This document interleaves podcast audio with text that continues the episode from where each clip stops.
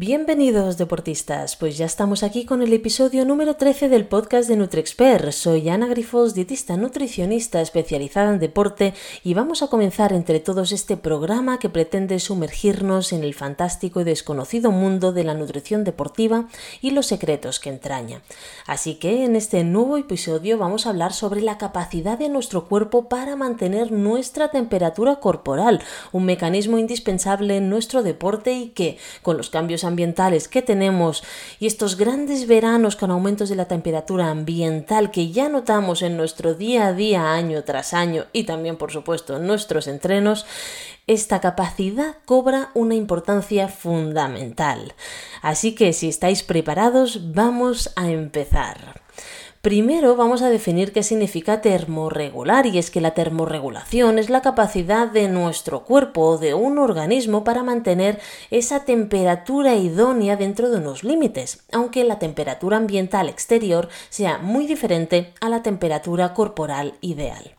Esto es imprescindible para nuestra supervivencia ya que una termorregulación que no sea adecuada tiene cambios significativos en nuestro cuerpo, en las sensaciones que tengamos y también en la actividad de nuestros órganos y sistemas. Así que realmente es una capacidad muy importante para nosotros como seres humanos y también como deportistas.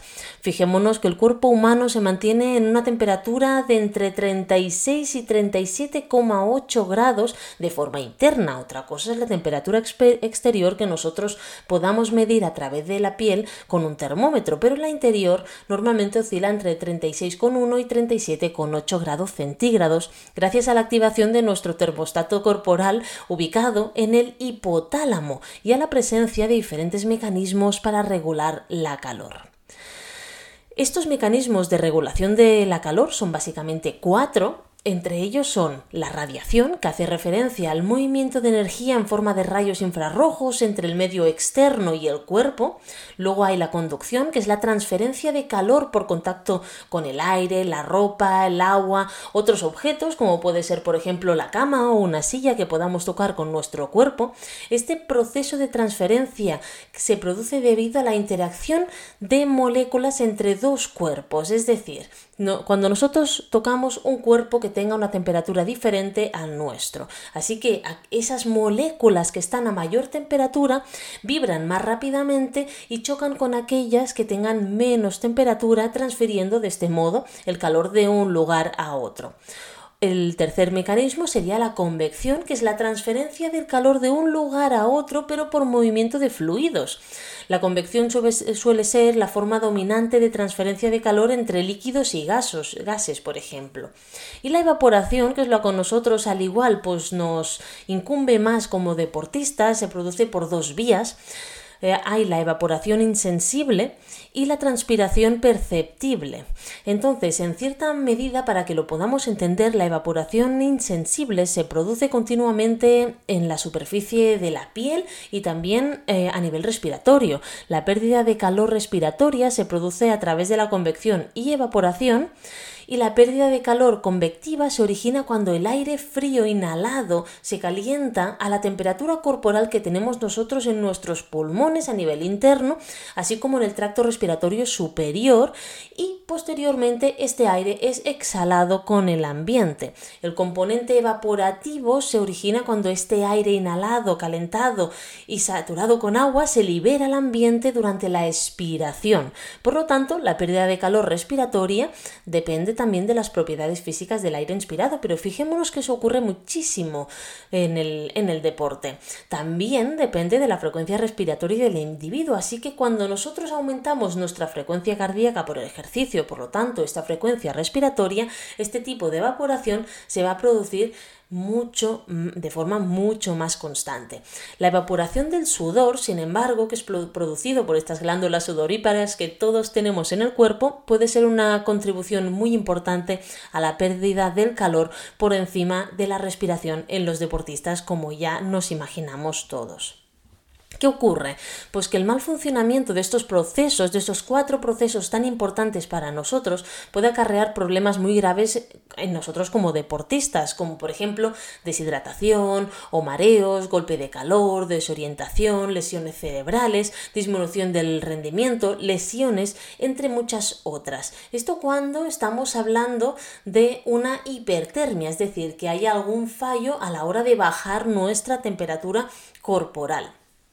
Sin embargo, se ha visto que hay algunos casos en los que la temperatura puede variar un poquito de forma completamente normal, pero esto depende del sexo, es decir, si somos hombre o mujer, de la actividad física que realicemos, porque no es lo mismo una natación en aguas abiertas donde el ambiente ya de por sí es frío, que ponernos a correr maratón de sables en el desierto, también depende de la hora del día, ya sabemos todos que a última hora del día siempre tenemos una temperatura corporal más elevada.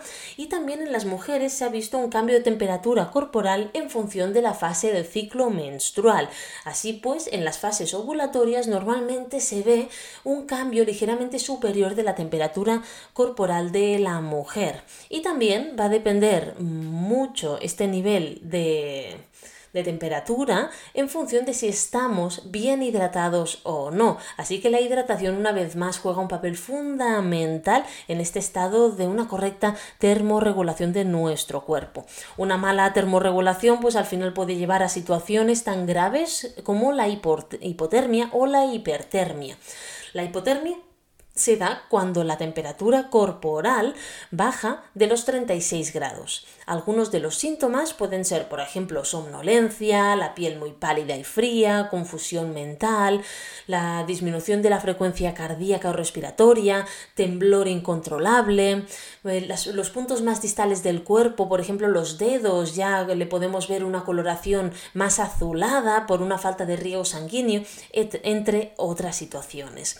La hipertermia es decir, este aumento de la temperatura corporal, que en este caso se determinaría cuando superamos los 41 y 42 grados, estamos hablando siempre de temperaturas internas, no temperaturas a nivel de piel pues al final eh, con la hipertermia la temperatura aumenta mucho, los síntomas acostumbran a ser pues una pérdida de conciencia, un aumento de la frecuencia cardíaca, incluso similar a una taquicardia, dolor de cabeza, disminución de la presión arterial debido a la dilatación de estas arterias que intentan eliminar el calor, una falta de rendimiento, deshidratación, por supuesto, porque al final el cuerpo intenta luchar contra esta hipertermia, eliminando líquidos para ver si de esta manera puede bajar la temperatura corporal y esto puede provocarnos al final todo ello algún tipo de lesión, cosa que no nos gusta nada a los deportistas. ¿Qué vamos a ver? Bueno, pues vamos a ver cómo conseguir una correcta termorregulación para que todas estas situaciones, como hemos visto, tan desagradables, pues no nos sucedan. Sí que es verdad que en la práctica deportiva la termorregulación es vital, como hemos podido ver, eh, y tiene que estar frente a las demandas físicas, energéticas que tengamos frente a esa actividad que hemos decidido hacer. ¿Por qué? Pues porque así nosotros prevenimos posibles problemas por la una o una hipotermia. Existe un factor que se llama de estrés térmico, que es el que relaciona las variables meteorológicas con el, con el estrés que, térmico que padecen las personas en función de la actividad que hacen. Para ello es importante tener en cuenta la cantidad de sudor evaporado de esa persona, de, de este modo se calcula de forma individual también de la pérdida de peso corporal en base a fluidos corporales sobre todo, del balance térmico que hay en la temperatura ambiente. Así que el estrés térmico va a variar en función de la época del año en que estemos, de la situación personal de la persona, de la situación de la composición corporal e hidratación de esa persona y esto es muy muy individual a cada uno de nosotros. Si queremos entender todo esto de forma global, al final tenemos que, mirar qué circunstancias el, el, calor o esa forma de calor es esencial. Y sí que es verdad que en el año 2000 Cheung hizo un estudio donde jerarquizó la formación del sudor de una forma muy simple y entenedora.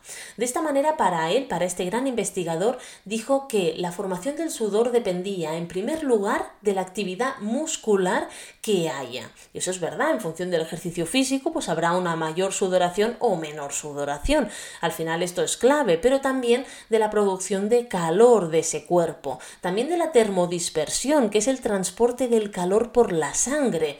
el, cuarto sería la llegada al, hipotálamo, que posee la función de termostato corporal junto con los receptores intravasculares los osmoreceptores y los termorreceptores somáticos, así que hay una serie de parámetros también a nivel cerebral que influyen muchísimo en toda esta formación del sudor.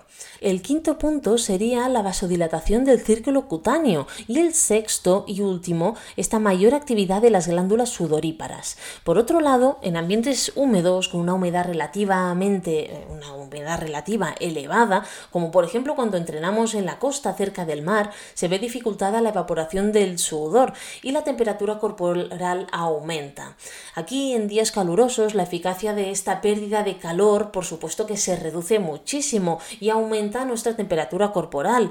El cuerpo, ¿qué ocurre? Pues que reacciona provocando una mayor sudoración, pero de este modo también perdemos mucha más agua, mucho más líquido, muchos más electrolitos que son estas sales minerales. Y esto realmente puede promover esta deshidratación que intentamos evitar. Y, además con la deshidratación perdemos rendimiento, aumentamos el riesgo de lesión, aumentamos el riesgo de calambres y también de patología gastrointestinal, ya que para absorber, digerir y poder aprovechar todos aquellos alimentos que nosotros necesitamos en nuestra práctica deportiva, se necesita que todo ello fluya correctamente y no olvidemos que para todos estos procesos se requiere un buen estado de hidratación para transportar aquellas moléculas esenciales para el rendimiento deportivo a todas las células musculares que las necesiten. Así que para prevenir todos estos aspectos adversos de una termorregulación inadecuada, vamos a analizar cuatro de los factores más importantes que podrían llegar a influir en nuestro rendimiento físico. Para mí el primer factor sería, por ejemplo, la aclimatación al calor y, el al frío, algo fundamental y que sin embargo no tiene o no se le da la importancia que merece. Hay formas realmente para conseguir una aclimatación en condiciones extremas que nos permitan adaptarnos mucho mejor en esas condiciones, tanto si son condiciones de frío como si son condiciones de calor. Por ejemplo, la aclimatación al calor se basa en la eficiencia de nuestro cuerpo para aumentar menos la temperatura interna adaptando la cantidad de sudor producido y regular ese flujo sanguíneo. El 75% de las adaptaciones cardiovasculares y de termorregulación que se dan, al, se dan al final de la primera semana de entrenamiento en ambientes calurosos. Así que fijémonos que no se trata de, bueno, de vez en cuando pues entreno en un ambiente caluroso, no, se trata de entrenar de forma habitual. Al final de la primera semana empezaremos a notar cambios, aunque la adaptación al 100% se alcanza después de finalizar la primera semana y hasta las dos semanas después. Así que realmente podemos decir que hasta 14 días después de haber empezado a entrenar en ambientes calurosos no obtendremos todos los beneficios que ello nos va a traer. Existen muchísimos estudios que han medido las adaptaciones obtenidas en aclimatación al calor, pero las conclusiones más relevantes que he podido sacar son el aumento del volumen plasmático de nuestra sangre, en torno a un 10 y un 12%.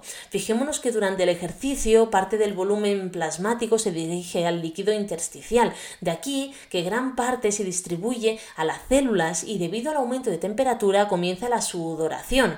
De esta manera, pues excretamos el agua de nuestro cuerpo para favorecer esta termorregulación de nuestro cuerpo. Así que aumentando este volumen plasmático tendremos un poquito más de líquido para poder hacer este intercambio correctamente y será un factor fundamental para estas situaciones. Ahora tengamos en cuenta que este aumento del volumen plasmático en torno a un 10-12% también aumenta nuestro peso corporal. Por ello, una vez más, volvemos a repetir, como ya hicimos en uno de nuestros podcasts, que el peso no es un valor significativo en el deportista, así que tenemos que basarnos en otras estrategias como por ejemplo porcentaje de grasa y porcentaje de músculo, porque el peso es un valor muy variable y el peso no nos dice cuánta agua tenemos en nuestro cuerpo ni tampoco cuánto músculo, así que tenemos que ser un poquito más detallados y no fijarnos tanto en ese valor que nos puede dar nuestra báscula simple que podemos tener en cualquier casa.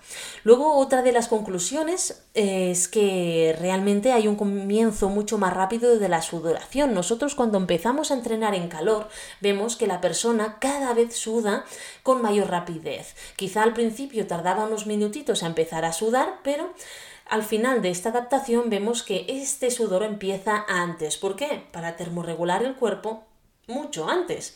Además también se puede llegar a triplicar la cantidad de sudor que generamos, pero disminuyendo la cantidad de sales minerales que perdemos por calor por el sudor. Así que realmente hay una adaptación que es esta, que es muy interesante, que es la sudoración empieza antes se puede llegar a triplicar la cantidad de sudor, es decir, sudamos mucho más, sin embargo ese sudor es mucho más neto, es agua más que electrolitos y esta es una adaptación muy chula cuando tenemos que entrenar en ambientes extremos, sobre todo en ambientes calurosos. Y también otra cosita interesante es que se reduce esta vasodilatación cutánea, así que tenemos bastantes cosas ya favorecedoras a tener en cuenta en estas situaciones donde queremos mejorar nuestra termorregulación. Sin embargo, esto nos lleva a la siguiente pregunta y es, hombre, si yo sudo más, necesitaré más agua. Sí, es cierto, necesitarás más líquido para poder rehidratar bien tu cuerpo. Y la siguiente pregunta es,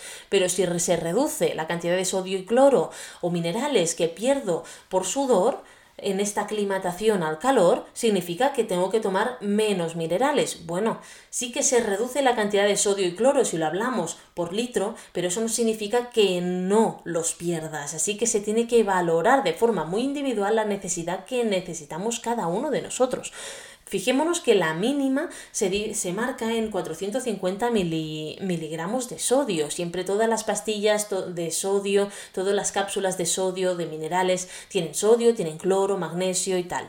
Tenemos que intentar que todas tengan por encima de cualquier otro mineral el sodio, ya que el sudor es principalmente sodio. Así que cuando nosotros vemos una cápsula de sales que tenga un mayor contenido en otro mineral, que normalmente es potasio, pues tenemos que evitarla y buscar otra que tenga siempre más sodio que cualquier otro mineral.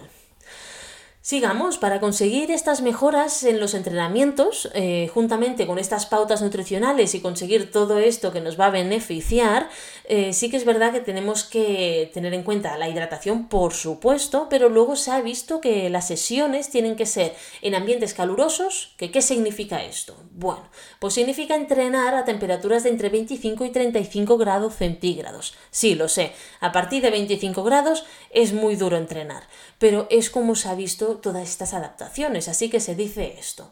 Luego las intensidades entre el 60 y el 75% del lobo de SMAX, es decir, no tenemos que ir a hacer series ni a morirnos para hacer este tipo de entrenamientos y hacerlo entre 3 y 5 días por semana, ¿vale? Entonces, pues un rodaje suave de, de 60 minutos, pues podría ser. Ir en bici durante 2 horas, suavemente, pues también, ¿vale? ¿Por qué? Porque se han visto que estos 3-5 días por semana para tienen que ser en sesiones de mínimo una hora y máximo dos. Así que, si queréis tener en cuenta todo esto para conseguir estas adaptaciones completas, tener en cuenta también que no las conseguiréis hasta el cabo de dos semanas y a partir de ahí podemos hacer mantenimientos un par de días a la semana para no perder estas adaptaciones que nos pueden ir muy bien de, de aquí en adelante, porque aunque estemos en primavera, realmente cada vez se está avanzando mucho más el verano y estamos entrenando ya en situaciones de temperaturas bastante elevadas para la época en la que estamos. En ambientes fríos también es verdad que se necesitan entre 7 y 14 días para una completa adaptación. Sin embargo, el mecanismo que usamos en ambientes fríos es mucho menos complejo, ya que no hay una pérdida tan elevada de sudor a tener en cuenta y solamente en ambientes extremadamente fríos como puede ser el alpinismo, subir montañas de más de 4.000 metros, escalada en hielo o natación de aguas abiertas donde el agua sea fría, pues se necesitarán estrategias de adaptación muy específicas para empezar a aclimatar. Sin embargo, para todos estos deportes que son muy variados, tenemos que ver que también va a ser individual la estrategia a seguir, ya que no es lo mismo ir a hacer una aclimatación en frío para una persona que va a hacer alpinismo, en la que hay muchas capas de ropa encima del cuerpo y esto puede aumentar la sudoración y por lo tanto se tendrán que calcular, bueno, será un poquito más complejo calcular la tasa de deshidratación que en natación en aguas abiertas frías, sobre todo si es sin neopreno, donde la estrategia es un pelín diferente y se van haciendo aclimataciones en mar y, con duchas frías para ir acostumbrando el cuerpo a estos contrastes de frío. Entonces, el segundo factor es nuestra capacidad física. Con el aumento de la temperatura corporal central por encima de los 39-40 grados, el deportista alcanza mucho antes un estado de fatiga y de esta manera, por supuesto, que reducimos nuestro rendimiento físico. Si aunamos la aclimatación al calor con estrategias nutricionales y de hidratación muy específicas, con un entrenamiento adecuado a los objetivos que queremos conseguir, pues al final sí, como deportistas, si tenemos un buen estado físico, podremos aumentar, aumentar más la intensidad a una misma temperatura corporal central. Sin embargo, fijémonos que vuelve a ser todo muy individual, muy específico y muy detallado en función de cada uno de nosotros. En ambientes fríos, sin embargo, excepto en natación de aguas abiertas, sí que es verdad que los cambios eh, se dan cuando el, el deportista, o sea, en ambientes fríos, cuando el deportista realiza la aclimatación en reposo, se dan también esos cambios, esos cambios que buscamos. No hace falta exponernos en frío hacer un ejercicio eh, extenuante en frío. Mm, la verdad que no, se ha visto que en reposo también podemos aclimatarnos correctamente y de hecho nos aclimatamos mucho mejor que no cuando estamos haciendo actividad, excepto cuando hablamos de natación en aguas abiertas, que aquí la estrategia será diferente y más similar a las aclimataciones en calor, pero tratándonos de frío yendo con muchísimo cuidado. Así que hay deportes realmente de que tendrán estrategias muy diferentes a otros y por eso se tiene que conocer cada uno de ellos de forma completamente personalizada e individual. Luego tenemos el tercer factor que sería nuestro peso y nuestra composición corporal. Fijémonos que la hidratación se relaciona con nuestra masa muscular, ya que nuestros músculos son un 75% agua, mientras que el tejido graso apenas llega al 6% de agua. Por eso se dice de que realmente cuando nosotros hacemos un sobreesfuerzo hay veces que el músculo se hincha, pero ¿por qué se hincha? Porque retiene agua para proteger este músculo y que haya un mejor intercambio de nutrientes entre él, porque al final, a través del líquido, es donde nuestros músculos van a poder comer e hidratarse correctamente. Por eso la hidratación es clave para el deportista, porque no solamente le va a permitir hacer mayores esfuerzos, termorregular mejor, sino que además los músculos de un deportista son prácticamente todos ellos agua y por eso tenemos que cuidar muchísimo la hidratación deportistas de mayor masa muscular, la cantidad de agua que hay en su cuerpo es mucho mayor que deportistas con mayor porcentaje de masa grasa. por, este, por esto, los deportistas que tengan más masa muscular tendrán que prestar especial atención a su hidratación, inclusive a niveles que hasta ahora hubieran considerado excesivos. Un poquito más adelante os lo voy a detallar. Vamos a por el cuarto factor, que es nuestro estado de hidratación. Además de la, de la deshidratación que se produce al hacer deporte, el ambiente caluroso acentúa todos estos efectos adversos de la propia deshidratación. Todos los cambios negativos que se producen disminuyen el rendimiento deportivo, aumentan el riesgo de calambres y esto se ve en estados muy iniciales de deshidratación. No hace falta que sea una gran deshidratación para que se vea. Fijémonos que con deshidrataciones que todos hemos sufrido en algún momento ya tenemos estos efectos secundarios negativos. Por ejemplo, una deshidratación del 2% no deja de ser para una persona de 60 kilos, un kilo 200 y con una deshidratación del 2% del peso corporal, ya tenemos una pérdida de entre el 20 y el 25% de la capacidad de trabajo muscular y una pérdida del rendimiento del 20%. Pero es que a partir del 3%, que una persona de 60 kilos sería un kilo 800, ya vemos un aumento del riesgo de que aparezcan calambres. Así que fijémonos que esto yo creo que si nos hemos parado a medirnos alguna vez a nivel de peso antes y después de un entrenamiento, estoy segura que dos kilos los habéis perdido en algún momento. Incluso en verano podéis haber llegado a perder hasta 3 kilos. Y esto sin darnos cuenta ya estamos perjudicando este rendimiento físico que tanto queremos promover y que muchas veces dejamos la deshidratación como si fuera lo último a tener en cuenta. Para mí la hidratación en muchas ocasiones es más importante que la propia alimentación, así que primero de todo tenemos que cuidar esta hidratación y luego ya nos fijaremos en la alimentación. Además es que la hidratación es tan importante y tan variable en función de si somos hombres o mujeres y si estamos en, en verano o invierno, como que una mujer en invierno puede beber tranquilamente 350, 400 mililitros por hora perfectamente, mientras que en verano esto puede aumentar a 600, incluso 750 por hora.